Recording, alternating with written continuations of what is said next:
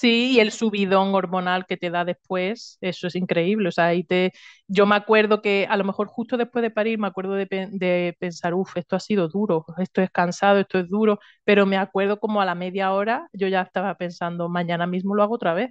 O sea, como que el dolor, también por eso yo ahora te cuento y te digo, no, no dolía mucho y tal, pero yo creo que es porque se me ha olvidado. Porque yo ya me recuerdo al día siguiente del parto, intentar recordar ese dolor y no lo podía. No podía, y yo ya a la gente a lo mejor le cuento incluso el parto como, como si no doliera, pero sí, yo sé conscientemente que sí me dolió, que fue muy duro y tal, pero ya no me acuerdo.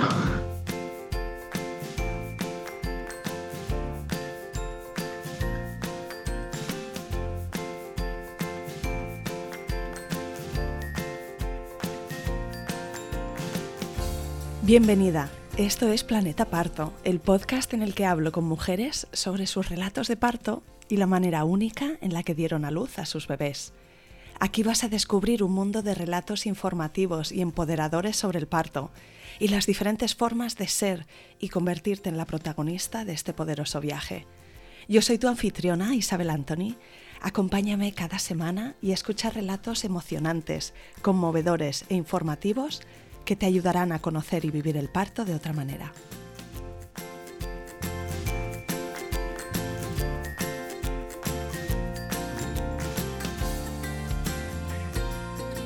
Hola Paloma y mil gracias por venir al podcast Planeta Parto.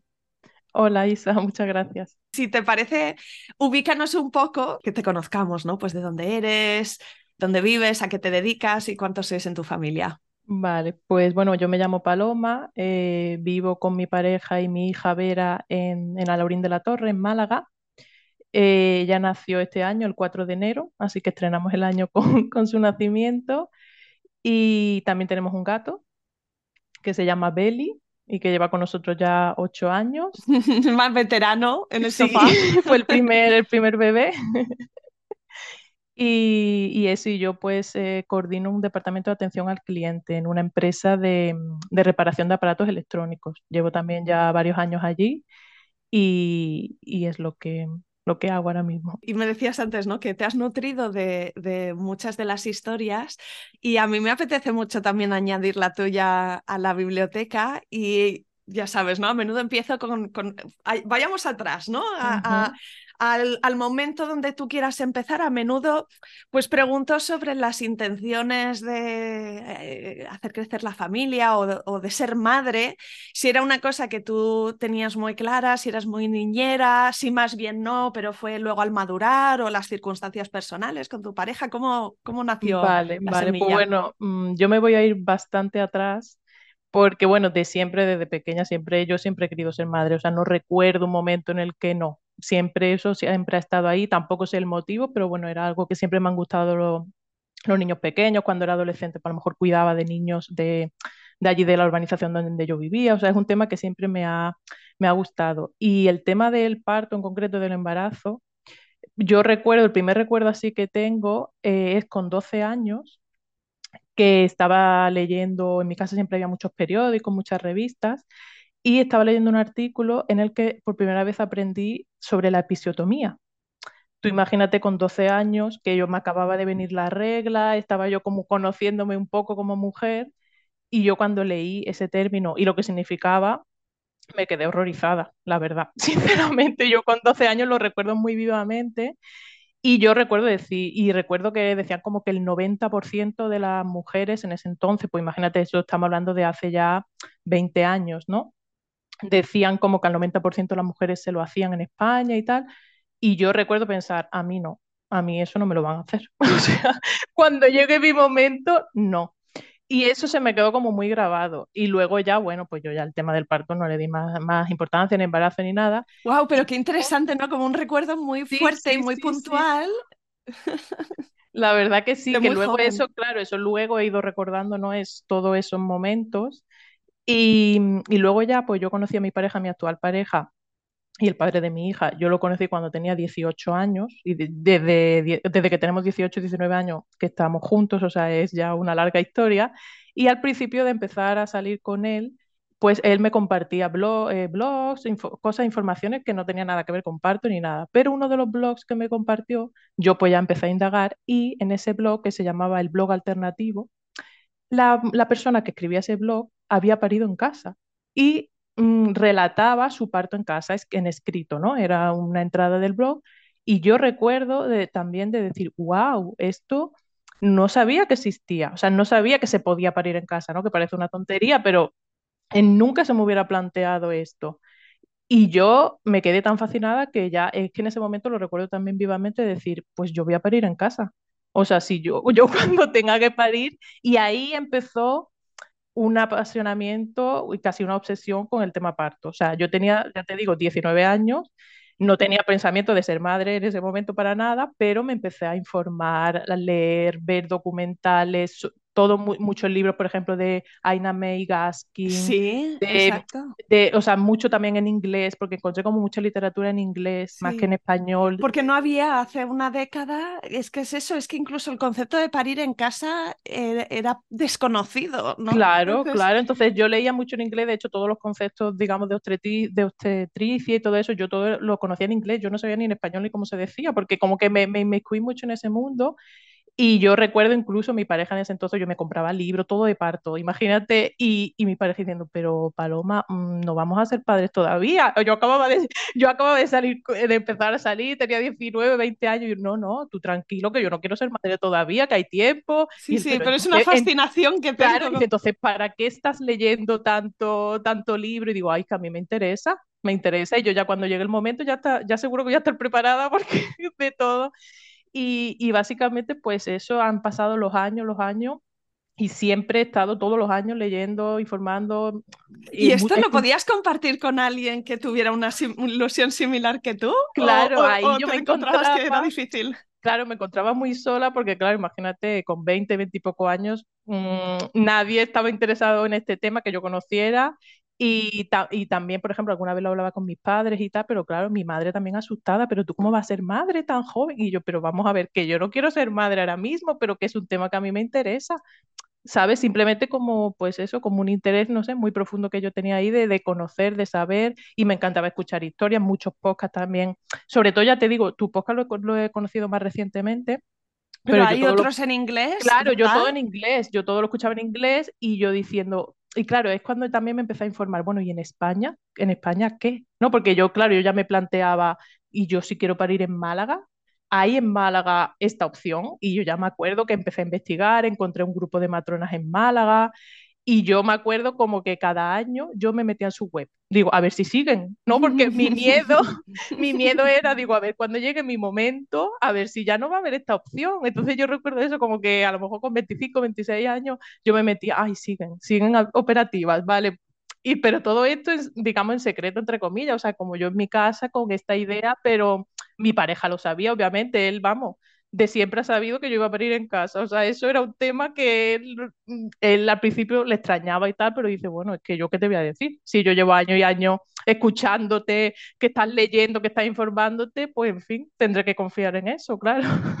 Wow, wow, pues mira, tu historia ya empieza de otra manera, ¿no? De lo normal, porque es verdad que, que la gran mayoría de mujeres se abren a este mundo cuando están embarazadas, ¿no? Y, y, es cuando empiezan a tirar del hilo y empiezan para muchas es una temática como muy fascinante, pero es ya cuando te estás preparando para tu propia experiencia.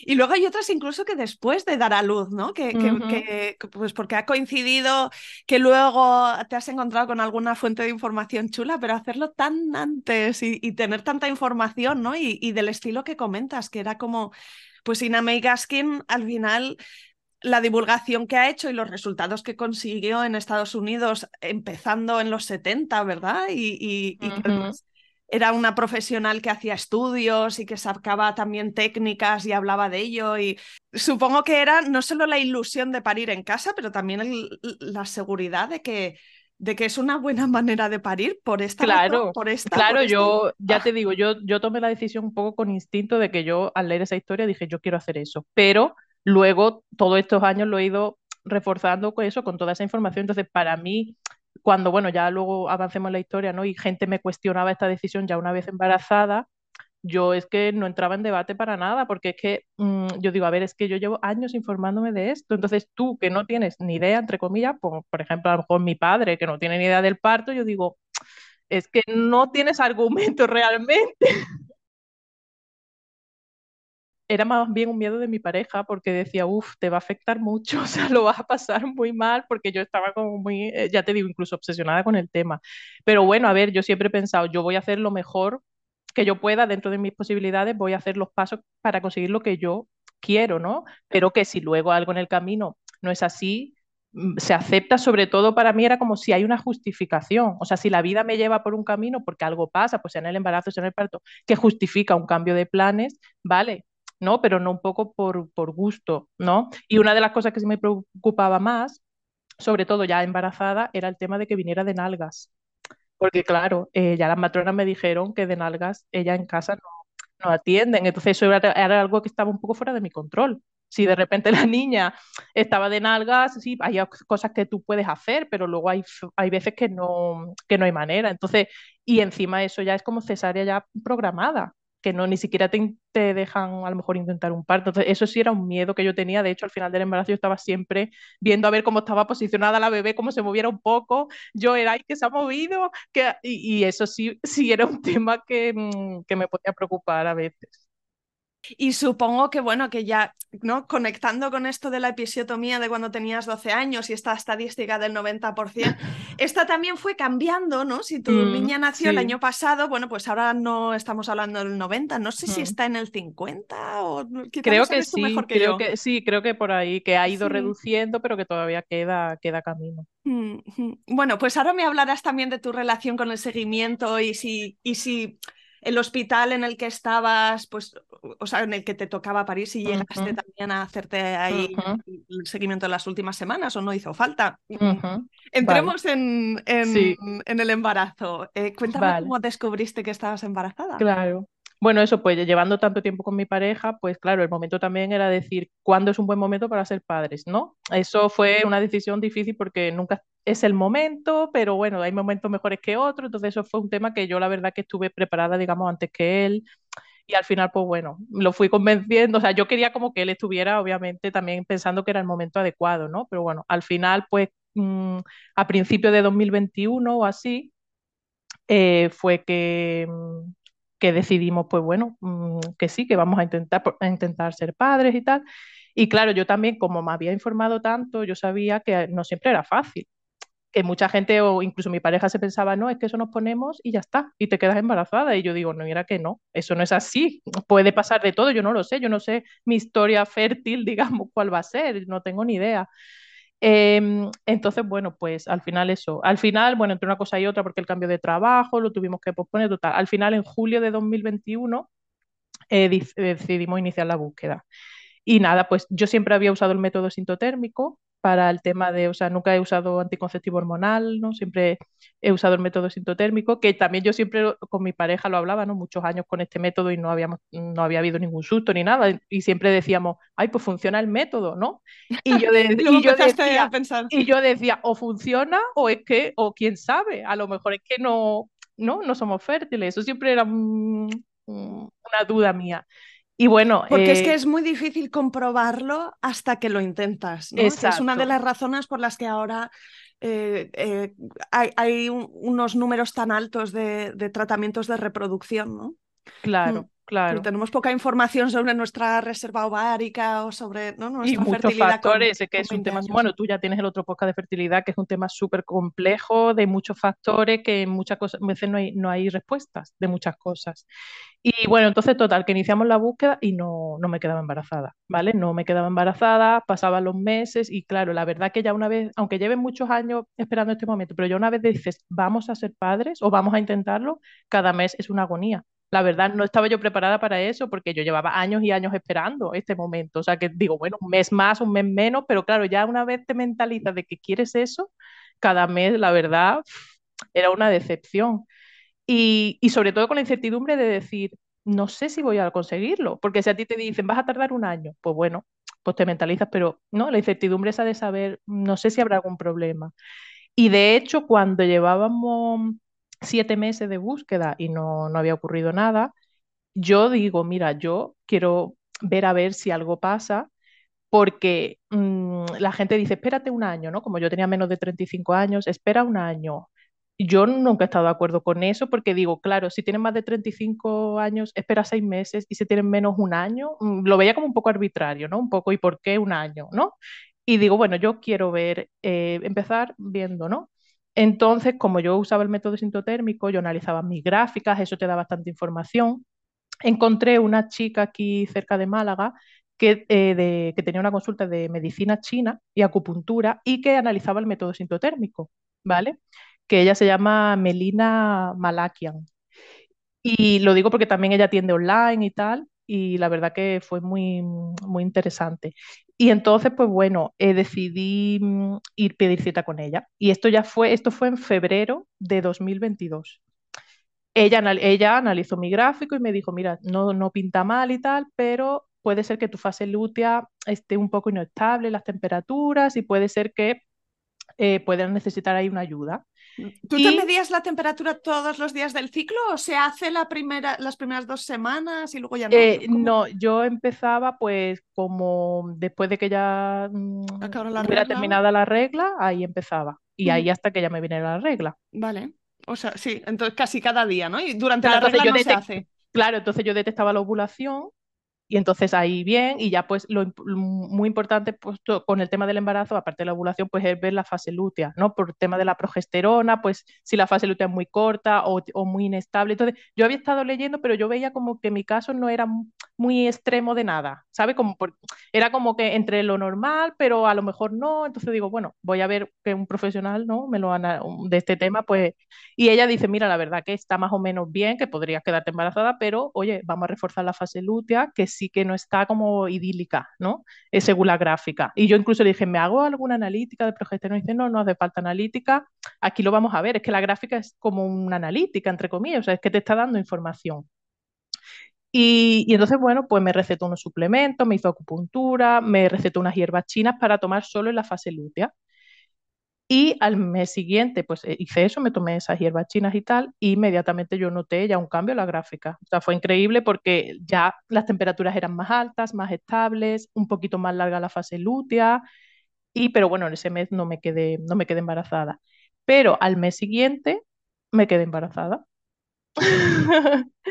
o sea que, sinceramente, lo atribuyo a esto, que fue una ayuda, obviamente, porque vamos, casualidad no creo después de, ¿sabe lo que te digo? Después de meses de... Y además que se veía en la gráfica que había tenido un efecto, un efecto. Entonces, pues la verdad que, que, vamos. Y bueno, en ese caso, ¿cómo lo descubrí que estaba embarazada? Pues claro, como yo, yo había comprado test de embarazo en cuanto yo quise iniciar la búsqueda, pero yo me propuse no hacer ningún test hasta que yo no supiera que iba a dar positivo, ¿vale? Porque yo no quería ver un negativo, no, no. Entonces, como yo me medía las gráficas, yo sabía cuándo lo tenía que hacer más o menos para que diera positivo. Entonces, si mi fase lútea siempre eran 12 días, yo digo, nunca me voy a hacer un test hasta que no llegue el día 13, porque ya sería algo anómalo, ¿no? Ya sería raro que yo llegara al día 13 cuando nunca llego al día 13, ¿no? Algo así era mi mentalidad.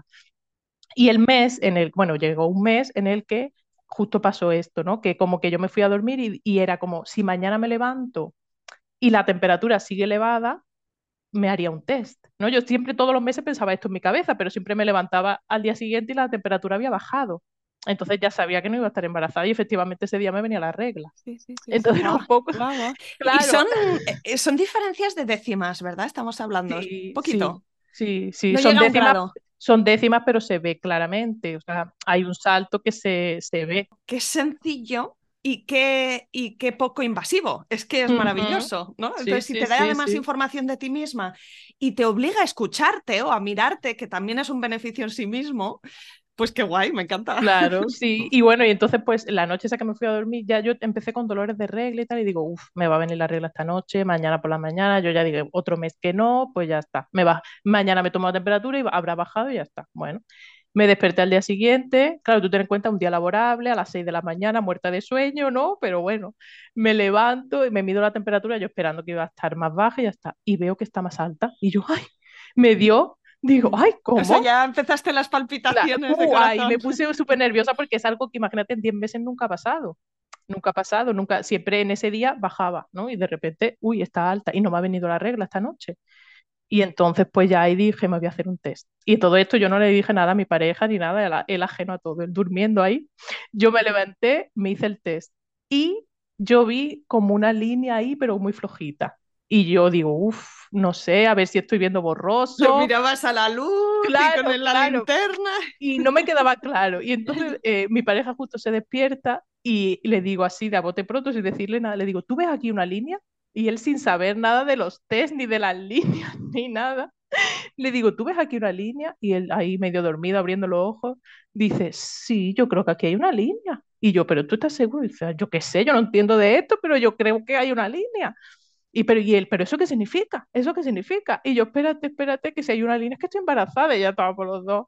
Y entonces, bueno, me hice otro test y ya en ese otro test se veía como un poquito mejor la línea. Y dije, pues mira, entre eso, que yo ya con las temperaturas, tal como que ya dije, pues sí, pues estoy embarazada. Y, y entonces, pues súper, imagínate, súper emocionados. Ya, ya me imagino. Y, y además, todos los días posteriores yo me hacía mi test y me controlaba la temperatura para ir viendo que seguía, que mm. seguía alta, porque yo como que no me lo creía, vamos. Qué guay. Bueno, pues estupendo. Cuéntame cuáles son los highlights de, de tu embarazo, ¿no? Pues, pues. Eh, bueno, pues a ver, el embarazo en general, súper bien. O sea, un embarazo increíble, magnífico, no he tenido ningún problema, ninguna... Eh, al principio el primer síntoma un poco así, es verdad que sí tuve el primer trimestre algo de cansancio, más, más de lo habitual, pero un cansancio que a lo mejor si yo no sé que estoy embarazada ni me entero, ¿sabe? Como que yo ya sabiendo y digo, ah, pues estoy más cansada por esto, ¿no? Pero que tampoco era algo así muy remarcable. Y, y yo lo que sí que, claro, con el tema este que te he comentado de que yo mm, quería parir en casa, pues claro, mi primera obsesión era contactar con las matronas del parto en casa. Claro, imagínate, porque era como para mí, era como tengo que coger hueco, ¿no? Como que no se me cuele nadie, que eso y eso por un lado. Y por otro lado, yo iba a hacer el seguimiento, digamos, también por la seguridad social. Pero claro, yo antes de ir a la seguridad social quería hablar con las matronas para que ellas me dijeran, un poco me guiaran o ellas me dieran su opinión de decir, mira, pues esto es importante, esto no, aunque yo me había informado un poco tener su punto de vista de cómo funciona, porque yo no tenía ni idea de cómo funciona la seguridad social en, en un embarazo, ¿no?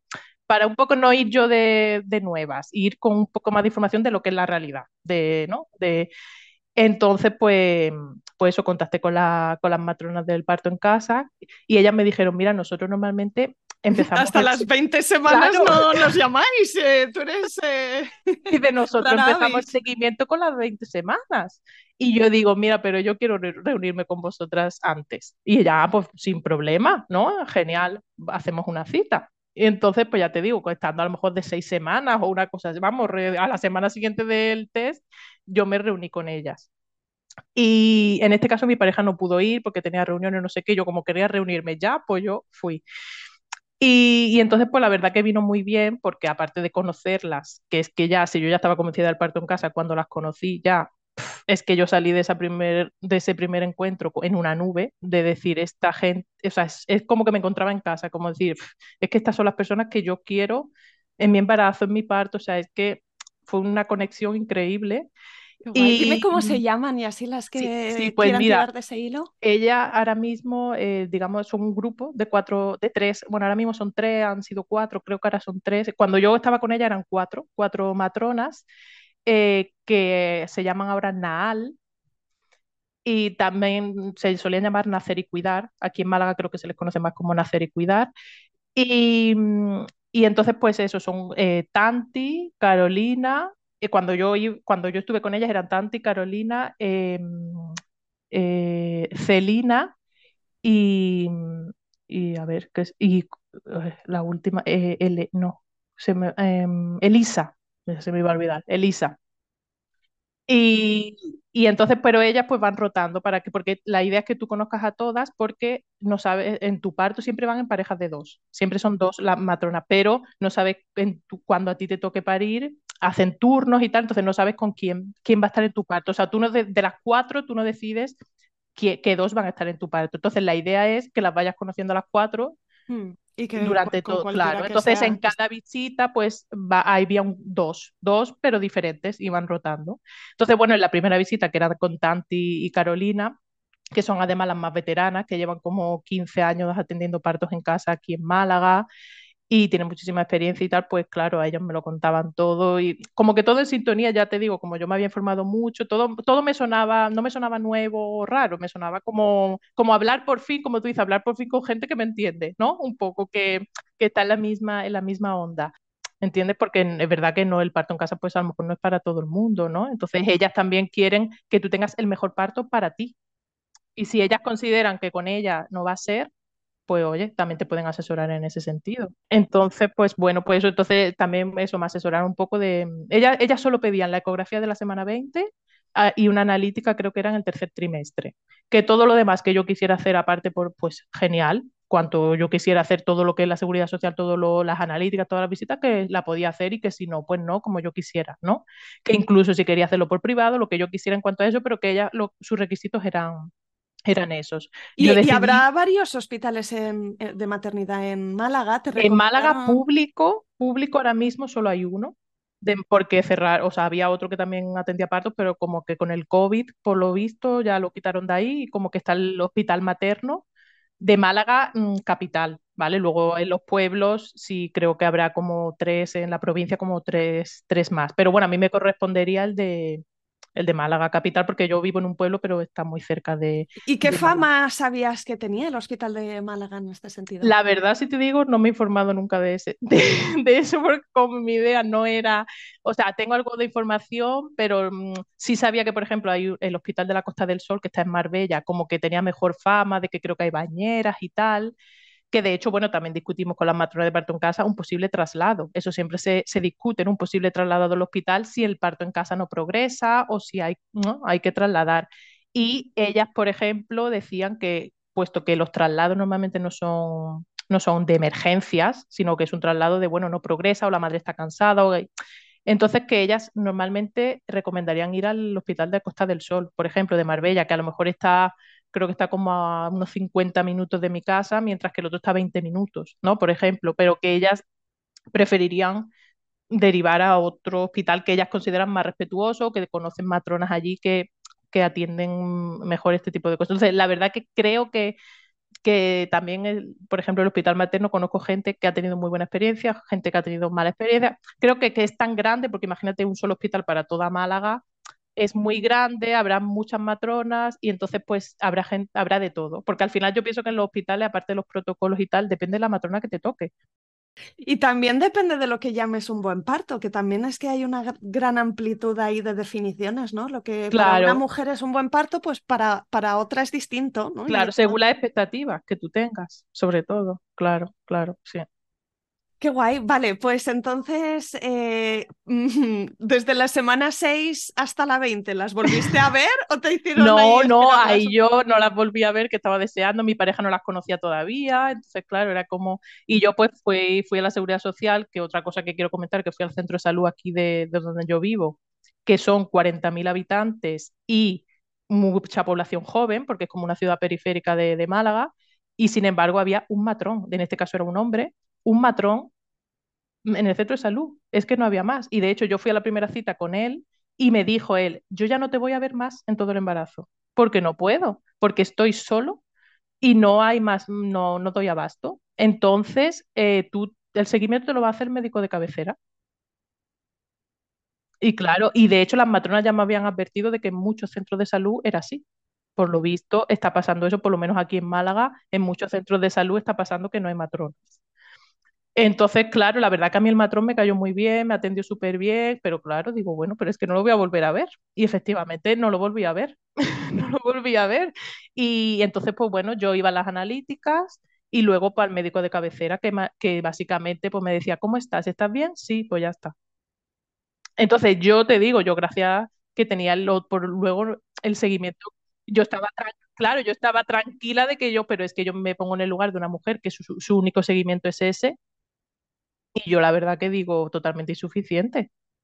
O sea, yo lo vi, mm, vamos, ya te digo, que a mí me trataron bien, los médicos de cabecera amables y todo eso, pero que no es su labor, que no es, que no es su especialidad.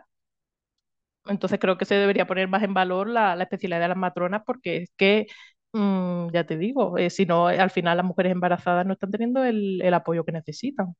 Y luego sí te quería comentar que la, la ecografía de la semana 20, que fue justo antes de yo ya hacer seguimiento con las matronas, ¿no? Eh, fue en el hospital, en un, no fue en el hospital materno, fue en el hospital clínico aquí en Málaga y sí te digo que fue una experiencia muy mala, muy mala.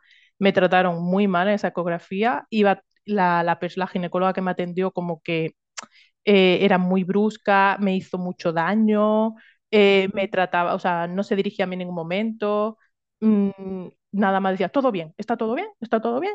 Y en un momento dado, pues eso me preguntó, mmm, ¿quieres saber el sexo del bebé? Y yo, sí, sí. Y dice, es una mujer, así, es una mujer.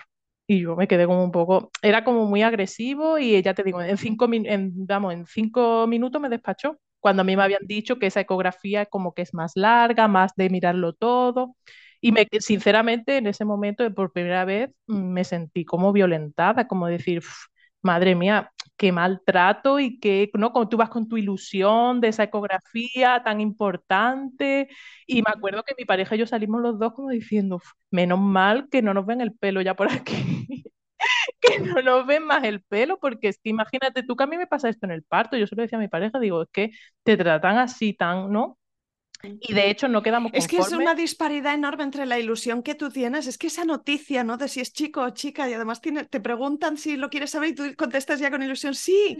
Y pues, a ver, no, no, no es como frío, ¿no? Es decirte, pues es una niña, enhorabuena, vas a tener una niña. Sí, sí, sí, Y ya te digo que no me quedé nada conforme porque digo, es que a saber, ya no me fiaba, sinceramente no me fiaba de nada, no me fiaba de si era niña, no me fiaba de si había mirado todo bien, porque no sé, había sido como tan...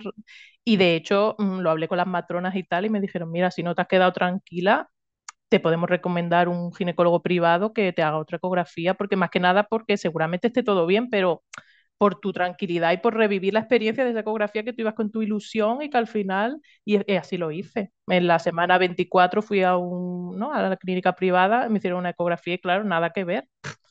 Es que sabe lo que te digo y me alegro de haberlo hecho, aunque yo en principio quería hacer las mínimas ecografías posibles, pero creo que me vino bien para yo quedarme tranquila, porque al final es que no estábamos tranquilos de que realmente mm, se hubiera hecho bien esa ecografía, ¿no? Y, y bueno, pues eso. Vale, pues llévame a las últimas semanas y ya decías, ¿no? Que ibas tocando o sintiendo, notando la postura de tu bebé dentro de ti y yo entiendo que, que no venía de nalgas, ¿no? claro, no, siempre estaba bien colocada, encefálica. Cada mes tenía mm, cita con las matronas, una vez al mes, y ellas también iban palpando, ¿no? La posición del bebé y me iban diciendo, mira, pues aquí está la espalda, aquí tal. Y, siempre estaba colocada, creo que mm, era como en, anterior, en cefálica anterior, y no me acuerdo, creo que era la derecha. La, forma idónea para que. No, creo que la idónea era la izquierda y estaba la derecha, o algo así, pero bueno, casi, casi tampoco, mm, no era. Y, y bueno, y eso, y también pues ya las últimas semanas me enseñaron a, mm, como con un rebozo, hacer algunos movimientos, algunos ejercicios, como de, creo que lo llaman de spinning babies, Em, para que mi pareja y yo lo hiciéramos las últimas semanas, pues para ayudar a la colocación del bebé y a la relajación del útero y tal. La verdad que lo hacíamos todos los días y venía, venía ¿Hiciste algún curso de preparación al parto o venías ya muy Pues mira, la verdad que no, porque yo digo, a ver, yo llevo ya 10 años o 15 ya preparándome. No puedo dar yo el curso casi. yo creo que no me hace falta, la verdad. Y, por ejemplo, al, al, que me ofrecieron la seguridad social, digo, mira, es que para perder el tiempo, la verdad, porque es que ni voy a parir ahí, ni, ¿sabes? Entonces, no, la verdad que no. Y ya te digo, la, con las matronas, las citas con ellas, eso es la preparación al parto, realmente, porque es que son citas pues de hora, do, una hora, dos horas, en las que vamos hablando todo eh, nos hace un cuestionario que vamos rellenando y se va hablando sobre ese cuestionario, entonces vas hablando todo, cuáles son tus expectativas, qué puede pasar, puede pasar esto, puede pasar lo otro. Sí, en tal caso, ¿qué querrías? Claro, ¿Cómo claro. lo hacemos? Entonces, esa era la preparación, digamos, todo el seguimiento con, con las matronas. Muy bien, vale. Y entonces Vera, pues no sé si te hizo esperar o si... Pues mira, mm, yo iba a mentalizar, su fecha de, digamos, que a mí me dieron era el 13 de enero, ¿vale? Y yo iba mentalizada de que eso se iba a retrasar, de que eso no iba a ser, iba a ser pues a la 41, incluso a la 42. De hecho, las matronas me dijeron, mira, tú súmale 10 días súmale y ponte que entonces 23, ¿no? Entonces, pues a final de enero. Incluso tú, si quieres, dile a la gente que a final de enero, así no te, ¿no? No te presionan. Y yo iba diciendo eso, y no, yo a final de enero. Y yo incluso, yo ya me lo creí, ¿no? Y yo era como a final de enero y ya. Entonces, esa era mi idea. Eh, ¿qué pasa? Que yo, pues bueno, eh, la, eh, quería un poco descansar, o sea, la última, mi idea era pues entrar como en en modo parto, en modo nido, modo parto y dejar de trabajar pues un tiempo antes, ¿no? Mm. No llegar Entonces, cansada al parto, es lo que claro, yo lo llamo así, ¿no? Porque hay algunas mujeres que llegan incluso derrapando, ¿no? Salen de trabajar y esa noche se ponen de parto. Sobre todo por el estrés mental, porque yo mi trabajo no es físico, yo físicamente yo podría haber seguido, pero mentalmente yo necesitaba parar para centrarme en otra cosa, ¿no? ¿Y, eh, entonces cómo lo hiciste? ¿Con una baja? O claro, la mutua, la mutua eh, no me daba la baja por el tema de que no no había riesgo para el embarazo, según ellos, ¿no? Ellos no contemplan el riesgo del estrés ni nada de eso, ellos solo contemplan el riesgo físico, entonces no me la daba. Entonces, claro, a la médico de cabecera de la Seguridad Social, la última cita que tuve con ella, que fue a finales de, diciembre, y yo le dije, me di, yo le dije, mira, yo ya eh, me gustaría ver si no, porque me gustaría descansar, yo me encuentro bien, pero tal. Y ella, la verdad que ahí fui muy, muy empática, me dijo, mira, Hombre, claro, por supuesto, esto es un momento importante, yo te doy la baja y tal, y me dice, mira, yo tengo que poner que te duele la espalda. Y, aunque sea mentira, porque yo, yo la verdad no me dolía la espalda ni siquiera, dice, pero es que yo tengo que poner algo. Digo, bueno, tú pon lo que tengas que poner. Eso me parece increíble, que no se pueda decir, mira, se le da baja porque va a parir en dos semanas, no, que tengas que inventarte que te duele la, la, la espalda. Pero bueno, el caso que me dio la baja, recuerdo que era el día 21 de diciembre, ¿no? Entonces yo dije, bueno, perfecto, pues 21 de diciembre, yo pensando que voy a parir a final de enero, digo, uy, tengo un mes. Y, y, entonces, pues bueno, vinieron las navidades con la familia y tal. Incluso yo con la familia el día 25 dije, mira, yo ya aquí se acabaron las reuniones familiares. Yo ya no quiero jolgorio, no quiero, yo ya quiero, ya te digo, entrar en mundo interior, yo con mi pareja, los dos tranquilos, sin follones. Y mi pareja estaba de vacaciones también esa última semana de, del año, estuvimos muy tranquilos y tal. Y ya pues llegó el día 3 de enero, que ya mi pareja volvía al trabajo. Y ahí dije, uff, aquí empieza mi relax. Aquí ya voy yo por las mañanas mis paseos, tomar el sol, yo tranquila, y eso era como que súper bien. Bueno, pues ese 3 de enero, ¿vale? Me levanto y, me pongo a hacer un puzzle, a tomar el sol, leer, yo muy tranquila, digo, bueno, por la tarde voy a dar un paseo, mi nueva vida, ¿no? De relax. Y después de comer, me tumbo en la cama a descansar un rato, que gracias a Dios que me tumbé en la cama porque el sofá había lavado, lo, estaba lavando los cojines, la funda de los cojines, entonces no me puse en el sofá. Me pongo en la cama a relajarme y de repente escucho clac, un clac inmenso dentro de mí y yo dije, uy, digo, ¿habré roto aguas? Pensé, ¿habré roto aguas? Pero no salía nada de agua. Digo, no, no. Pasó como un minuto, dos minutos. Digo, no, ¿qué habrá sido eso? Digo, bueno, me voy a levantar a ver si veo, a ver qué ha sido eso. Y en esto que estoy pensando, me voy a levantar, de repente, agua empapadísima, todo empapado del agua caliente, vamos, que había roto aguas de todas, todas, en mi primer día de supuesto descanso.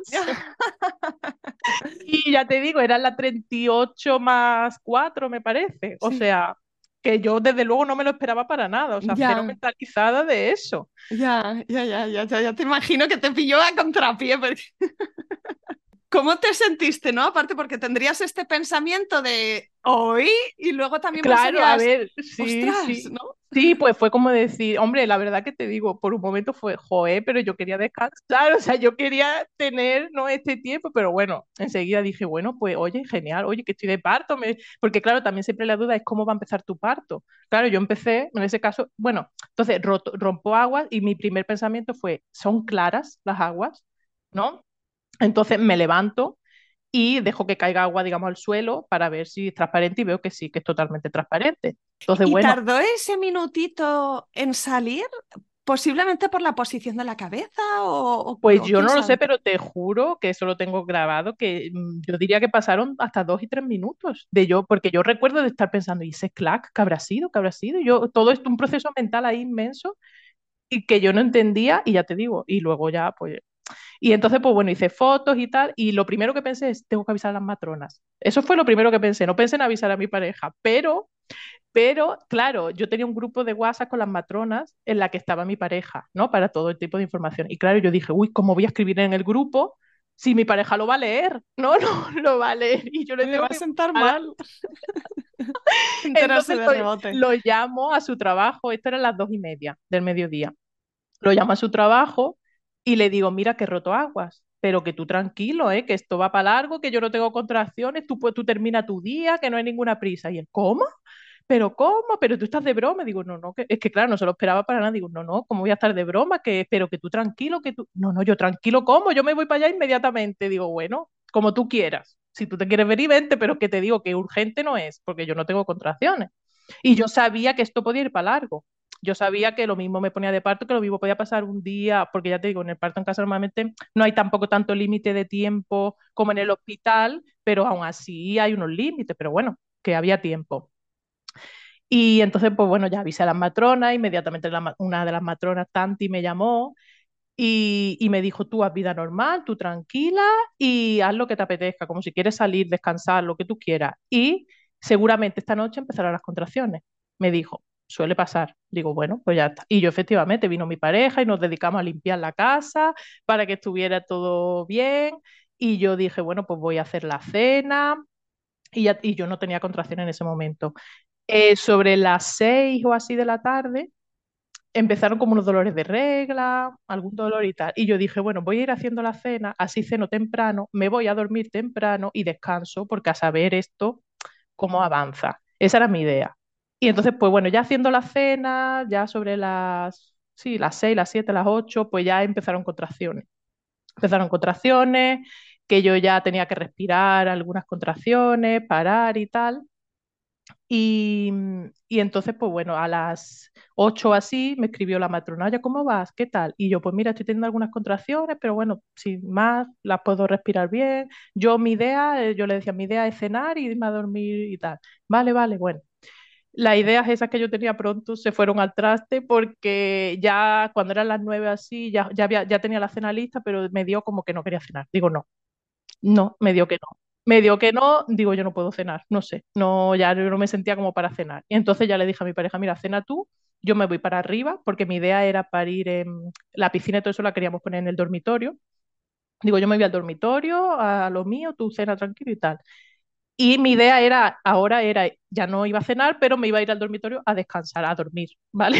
Entonces me tumbé en la cama y a la primera contracción que vino dije, no, no puedo, o sea, no puedo estar tumbada, no puedo. Entonces ya eso también se me fue de la mente, lo de dormir, dije, vale, no voy a dormir, vale. Eh, y ya me puse en la cama, eh, a los pies de la cama, así apoyada en la cama como a cuatro patas, y ahí pues me puse a, ahí estaba bien. Ahí yo iba manejando bien las contracciones y tal, ya vino mi pareja, me puse, le dije que me pusieron la colchoneta porque yo quería como entre contracciones ir tumbándome en la colchoneta, pero tampoco me valía. Dije, no, o sea, al final me tuve que quedar en cuatro patas ahí, apoyada en la cama y ahí lo iba manejando bien. Y sobre las 10 de la noche o así, eh, bueno, yo ya informé a las matronas, ya el último WhatsApp que escribí fue, porque ella era como que todo se escribía por WhatsApp y cuando tú ya necesitaras que ella fuera, cuando tú quisieras, pues la llamas. Ah, y, y van, ¿no? Iba, viene una primero y luego ya cuando, si la otra considera que el parto está avanzando, ya viene la, la segunda. Entonces, pues yo, eh, en ese, eh, mi pareja decía, bueno, la llamamos ya, la llamamos ya. Y yo, no, no, esto va para largo. O sea, mi idea era como, yo no voy a llamar aquí a ninguna matrona hasta que es que yo no pueda más. O sea, yo estoy tranquila, no, no. Y él estaba en plan, pero vamos a llamarle yo, que no, que no. Tú espérate, tú descansa, yo le digo, tú vete a dormir, que yo aquí estoy tranquila y sigo a lo mío. Y en un momento dado, pues no sé si sería las once y media de la noche, una cosa así, pues yo vomité. Vomité todo, vamos, ahí. Y entonces ya ahí mi pareja ya, en pero vamos a llamar. Y yo ya ahí pensé, esto parece ser que está avanzando. Mm, la matrona va a tardar una hora en llegar, porque ya me habían dicho avisar con tiempo que tardamos en, ¿no? en el traslado. Entonces, yo sabía que la matrona iba a tardar una hora en llegar, más lo que tardaran en poner la piscina. Digo, uff, a lo mejor, entonces ahora mismo voy bien, pero de aquí a un par de horas, mm, yo- ¿sabes? Yo ya iba pensando en eso. Entonces ya le dije, mira, pues llámala. Y creo que la llamó sería a las 12 de la noche, 12 y pico. Llamo a una de las matronas Eh, vino, llegó a una hora después, efectivamente a la una, ella se puso con mi pareja a preparar la piscina, yo todo esto estaba out, o sea, yo no quería saber nada de a mí, que no me hablara nadie, yo a lo mío, y... ¿Y de dolor cómo ibas, cómo ibas eh, llevándolo? De dolor yo sinceramente, hombre, dolía, claro, pero yo lo llevaba bien, Mm, o sea, yo es que... yo digo, no sé, no, no, no, no, o sea, en ningún momento pensé, uh, esto es mucho, esto no, pues una que, una más, pues no sé, yo creo que hay mucho en la mente también. Yo estaba como muy mentalizada de que eso era un dolor que es que además yo quería pasar, o sea, es que yo quería pasar por el parto, era algo como que además yo tenía ilusión por pasar por eso, Así que entonces venían las contracciones y la- las, las recibías, ¿no? Como, como Sí, les sí, la yo no bienvenida que recuerdo, en ningún momento cuerpo. recuerdo sufrimiento de decir esto no se puede soportar, no, lo recuerdo como eso de estar en mi mundo. Eso sí, yo que necesitaba estar sola, a mí que nadie me toque, ni a mí nadie me, ni necesitaba yo que mi pareja me hiciera masaje, ni nada, ni yo ah, quería estar sola, ¿no? Y luego cuando me metí en la, piscina, la verdad que eso sí que dije, uy, esto es maravilloso. O sea, eso era increíble, dije, esto me gusta. Me gusta. Y eso, pues yo me metí en la piscina a lo mejor a las 2 de la madrugada, más o menos. Y nada, pues yo mm, al poco tiempo de entrar en la piscina, eh, yo ya en la piscina yo ya no estaba a cuatro patas, yo ya estaba pues como mm, sentada, tumbada, ¿no? Un poco así también por el tema de que me cubriera el agua, porque claro, estamos hablando que era en enero, hacía frío, el agua caliente, tampoco habían podido llenar la piscina todavía entera porque el termo pues se acabó en su momento y claro, se requiere mucha agua, entonces como que no cubría mucho, entonces yo tenía que estar como un poco sumergida, ¿no? Y, y entonces, pues bueno, pues yo ya al poco tiempo de meterme en la bañera, en la piscina, yo me dieron unas ganas inmensas, que esto es un tema que se va a repetir en el parto, de hacer caca, ¿vale? Yo decía, yo quiero hacer caca, yo caca, caca, yo además que las matronas tienen como una historia resumida escrita por ellas y lo leo y pone, no para decir que quiere, que quiere hacer caca, ¿vale?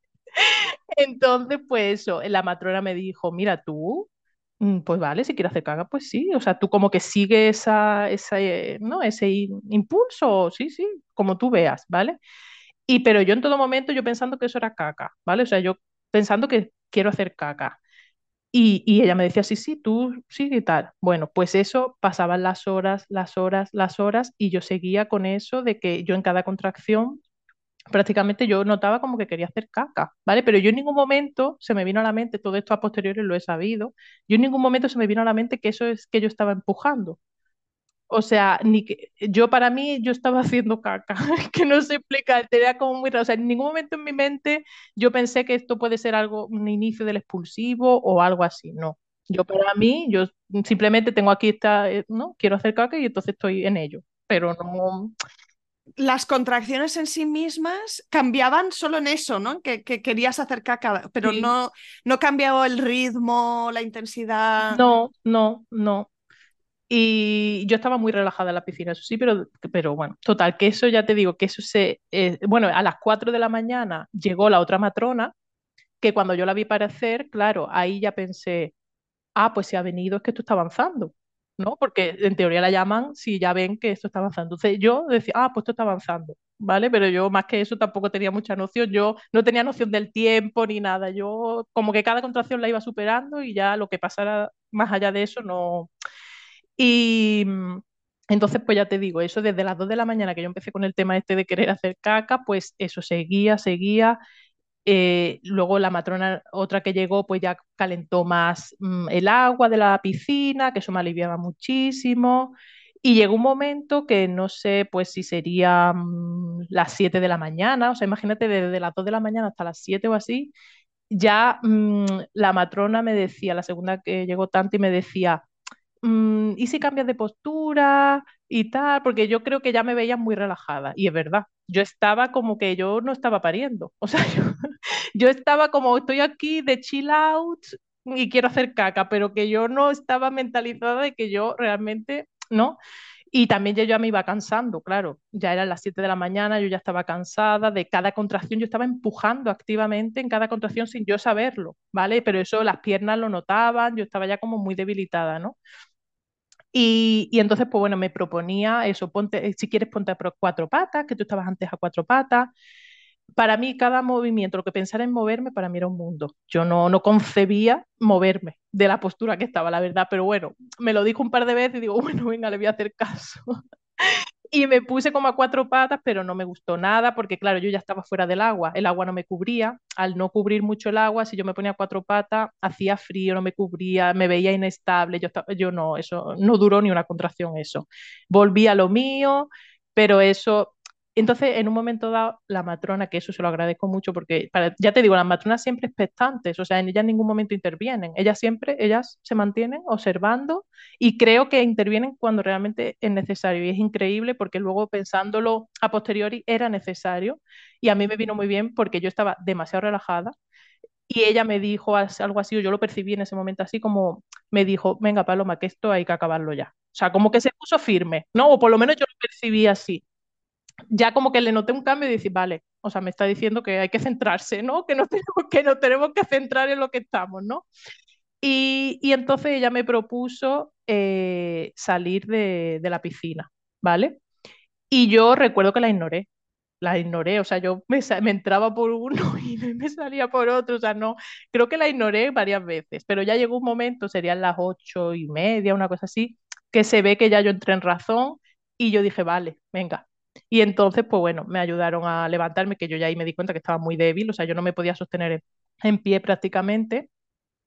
Y, y, por, e, y, y, por, ejemplo, ahí recuerdo también, eso ya te digo, esa firmeza de, esa, de la matrona y a la vez esa dulzura de, por ejemplo, me recogió el pelo, eso lo tengo muy grabado, eh, ¿no? Como que me hizo una coleta, porque yo tenía los pelos ya, no de haber estado en la bañera, me hizo una, me recogió el pelo para que yo estuviera cómoda, no tuviera los pelos como en la cara, y recuerdo eso como un gesto muy tierno, como de, ¿no? De decir, me están cuidando, me cuidan, ¿no?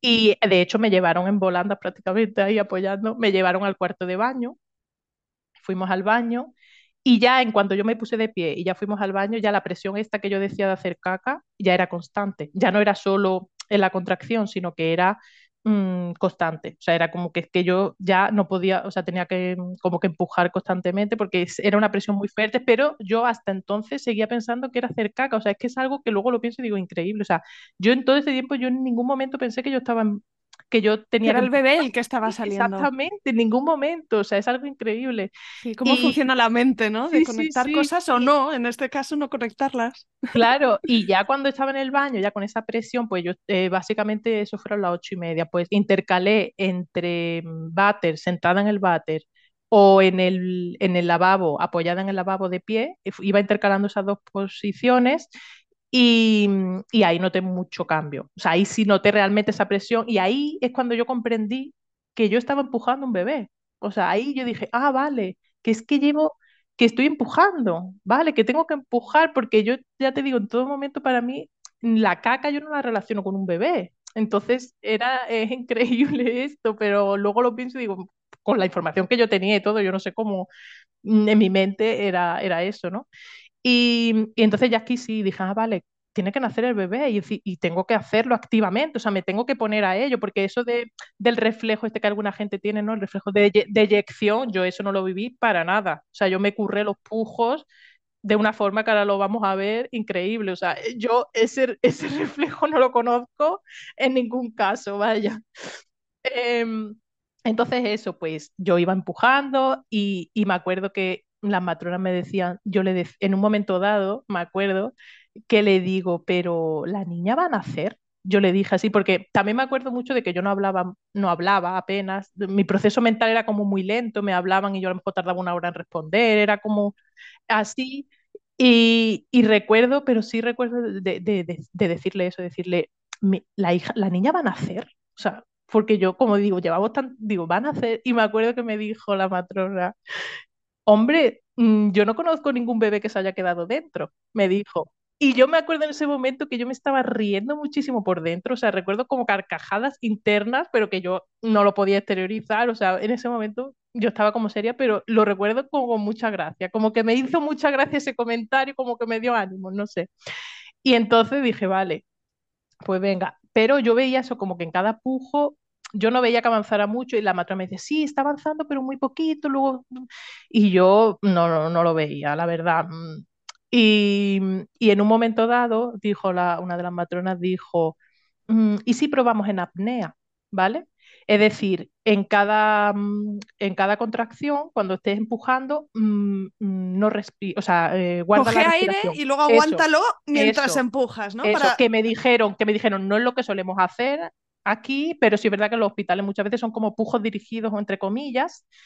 Dice, prueba a ver, ¿vale? Y efectivamente, eso en mi caso fue lo que era necesario. O sea, yo hice eso, pues yo no sé si fueron dos o tres pujos, y es que yo ahí vi el avance. Ahí ya noté dije, ah, vale, que es que están haciendo la cabeza. O sea, es que realmente están haciendo la cabeza. Y ahí yo noté el avance claramente, y en uno de esos que estaba yo sentada en el váter, nació su cabeza. Me levantaron inmediatamente y me quedé como de pie apoyada en el lavabo, con la cabeza afuera y esperando la siguiente contracción para que saliera el cuerpo. Y en ese momento la matrona le dice a mi pareja, venga, prepárate para coger, para al bebé. Y mi pareja, ¿yo? Dice, ¿yo? Y dice la matrona, hombre, ¿quién si no? Claro. Y entonces luego mi pareja me dice que le estaba diciendo, pero ¿cómo voy a coger yo que se me va a ocurrir que no sé qué? Estaba.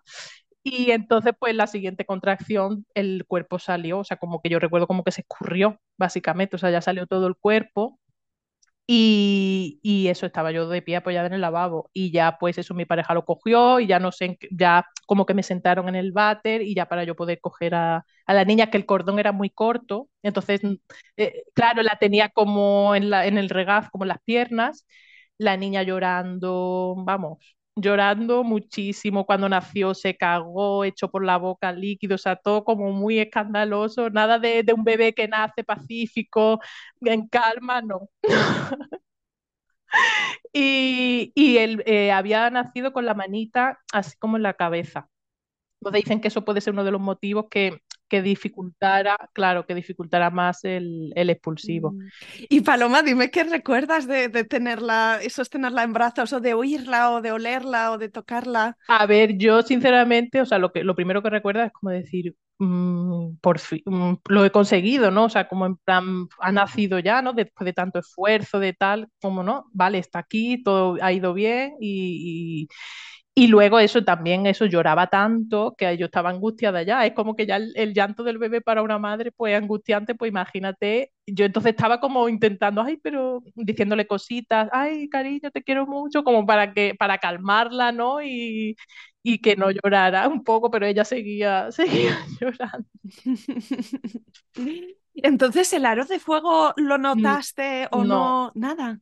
Yo no noté nada del aro de fuego, ni, ya te digo, mm, ni tampoco el reflejo este de eyección. No, no. O sea, yo para mí el expulsivo fue duro físicamente, ya te digo, que es que desde las 2 de la mañana y nació a las nueve y media, Fue duro entonces de lo final, largo que fue. claro, entonces claro, yo luego, luego eh, viendo el resumen de parto de las matronas ponía como expulsivo, creo que ponía 6 o 7 horas. Y yo digo. Claro, y ahí es cuando yo comprendí que es que eso había sido el expulsivo, porque yo para mí el expulsivo fue el último rato del cuarto de baño. ¿Sabes lo que te digo?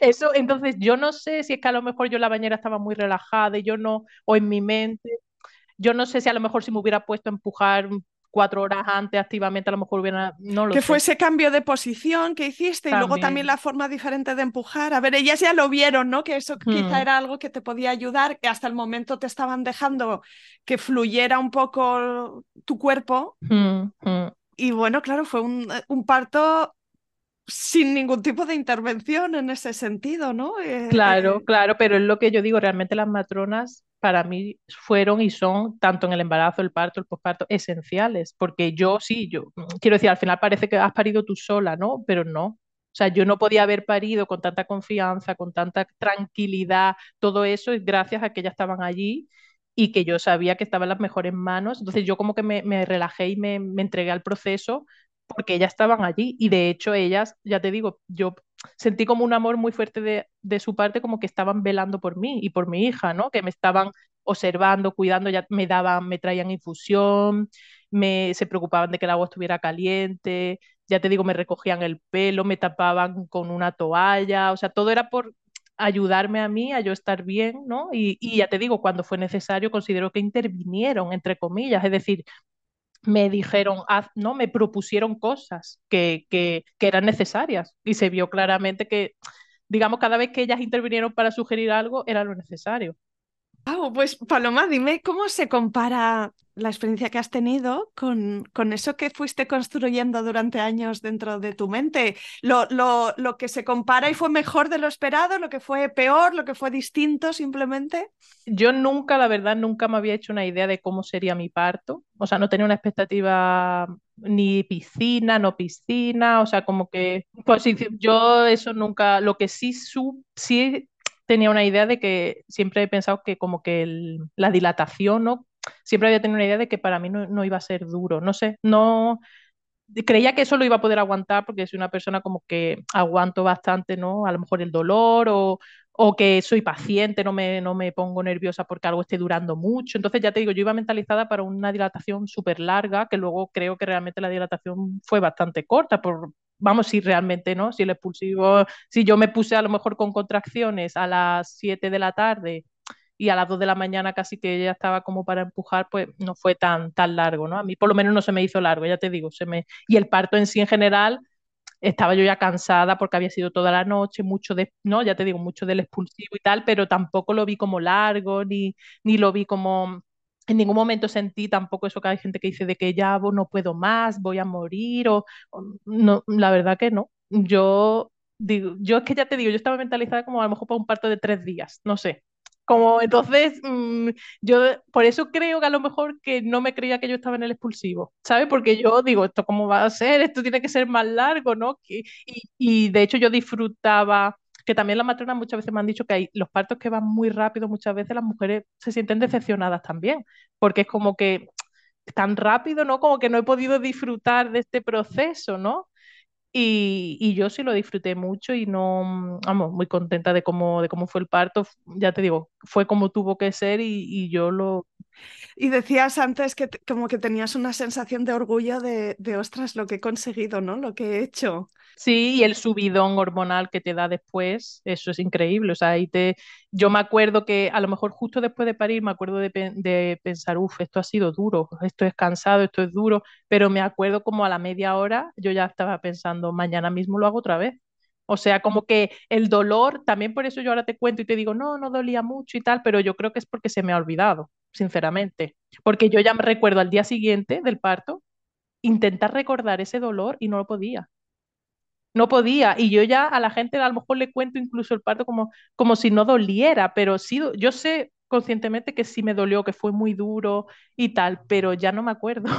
es como que eso, y eso creo que le ha pasado a muchas mujeres, como que la naturaleza, no sé, de alguna forma es sabia. No sé si se ha quedado algo en el tintero, ¿no? También ha pasado casi un año desde que naciera tu niña y quizá pues ahora hay cosas que han encajado en su sitio o que, que las ves con, con la perspectiva. Bueno, yo lo que sí querría resaltar, que ya lo he hecho durante el podcast, pero que no falte, es que yo me sentí súper acompañada por las matronas eh, en el embarazo, en el parto, en el posparto, porque bueno, del posparto ya quizá no nos dé tiempo a hablar, pero ahí lo tuve algunos problemas y tuve, lo pasé regular en algunos aspectos. Y, mm, ¿De tu cuerpo? O sea, recuperación física? No, con el tema de la lactancia la lactancia fue muy difícil con mi hija el primer mes, ahora ya va genial, la niña tiene ya casi 11 meses y seguimos en lactancia y todo muy bien, pero el primer mes fue muy difícil. Eh, porque mm, nos enganchó ella, también eso, ¿no? lo idílico que tú ves en los vídeos, algunos de que si el bebé repta, que se engancha al pecho y que a lo mejor estando en un parto en casa no parece que eso puede ser más sencillo, tal. En mi caso, pues no, no se dio. La niña ella, ella estaba llorando, ¿no? Claro, primero. Entonces no se enganchaba ni el otro, los siguientes días, perdió mucho peso, no recuperaba el peso, entonces estuve ahí. Claro, entonces yo teniendo el apoyo de las matronas que después del parto, hasta que el niño tiene, hasta que la niña o un niño tiene un mes de vida, siguen visitándote en casa, ¿vale? O sea, ya me visitaron al día siguiente, a la semana siguiente, entonces, y todo por WhatsApp, siempre cualquier duda, cualquier hora, o sea, la disponibilidad que ellas tuvieron para mí, y quizá yo no estaba tan preparada para el posparto, por ejemplo, ¿no? Y, y, no me esperaba yo a lo mejor, pues claro, no te puedes esperar, ¿no? No sabes cómo va a ir, ¿no? Cómo va a ir, no me esperaba yo a lo mejor que tuviera tantos problemas Y yo a lo mejor estaba pensando más que ellas me iban a ayudar en el parto y a lo mejor me ayudaron más en el posparto. Y, y, yo me acuerdo de estar diciendo, menos mal que las tengo a ellas, porque tú imagínate si no, ¿yo ahora qué hago? ¿Qué tengo que ir a un centro de salud?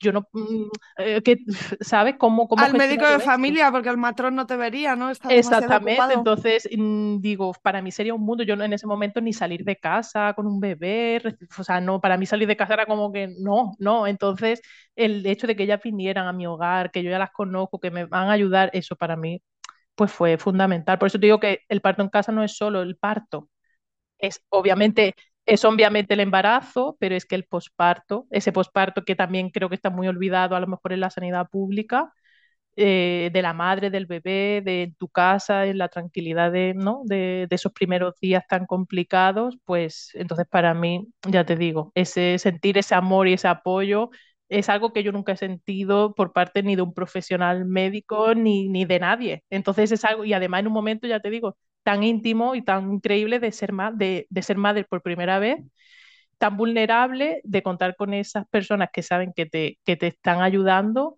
es algo que yo nunca voy a olvidar. ¿Sabes? Algo como que, no sé, lo tengo muy dentro mía de mucha gratitud hacia ellas. Y bueno, tu, tu, pareja confiaba mucho en ti y, ¿no? y te veía a ti preparada y entonces él estaba in en aquello que tú decidieras. Luego él, ¿cómo te lo ha contado? Porque él estuvo allí, él cogió a tu a claro, bebé. Claro. él, él sí dice que lo pasó, muy, lo pasó mal en momentos, mm. porque claro, él, claro, es que él no lo está experimentando, entonces él, ah, y él tampoco a lo mejor estaba tan informado, no sabe él exactamente qué está pasando en algunos momentos, él veía que yo estaba muy cansada, que llevaba mucho tiempo ya, ¿no? A lo mejor De hecho, en un momento que yo ya estaba, cuando ya estaba en el cuarto de baño, o sea, muy poco antes de nacer, en un momento salió con la matrona afuera y yo, yo lo vi que salieron a hablar y yo pensando que estarán hablando, que estarán hablando esta, esta gente. Y luego me dijo que él le había dicho a la matrona, oye, mm, ¿habría que ir al hospital?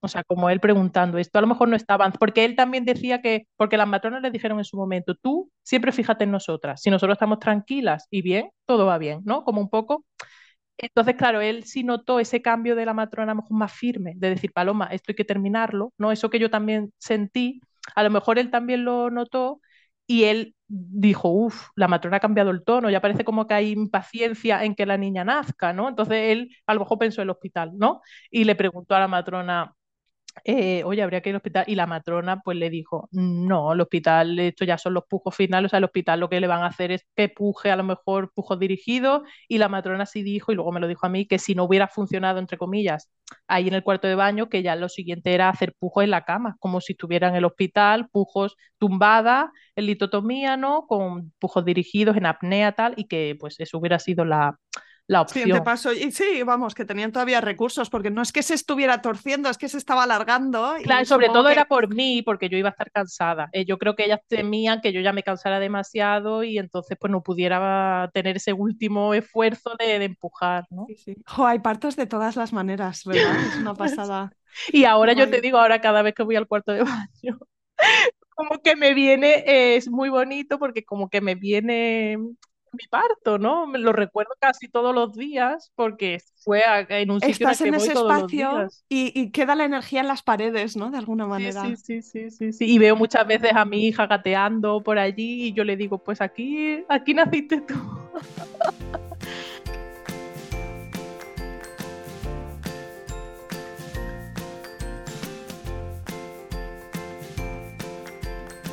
Aquí acaba este episodio. Si te ha gustado, suscríbete al podcast para ver un nuevo episodio cada miércoles en tu feed. Encontrarás una estupenda biblioteca de relatos de parto de todo tipo que espero que te acompañen, te entretengan y te ayuden en tu propio camino. Ayúdame tú también a mí a que este recurso llegue más lejos recomendándoles Planeta Parto a tus amigas. Y por supuesto, no dejes de escribirme, me encantará saber de ti, quién eres, por qué te gusta este programa o si te ha ayudado. Mi email es isa.planetaparto.es o en Instagram la cuenta Planeta Parto Podcast. Cuídate mucho, nos vemos la semana que viene.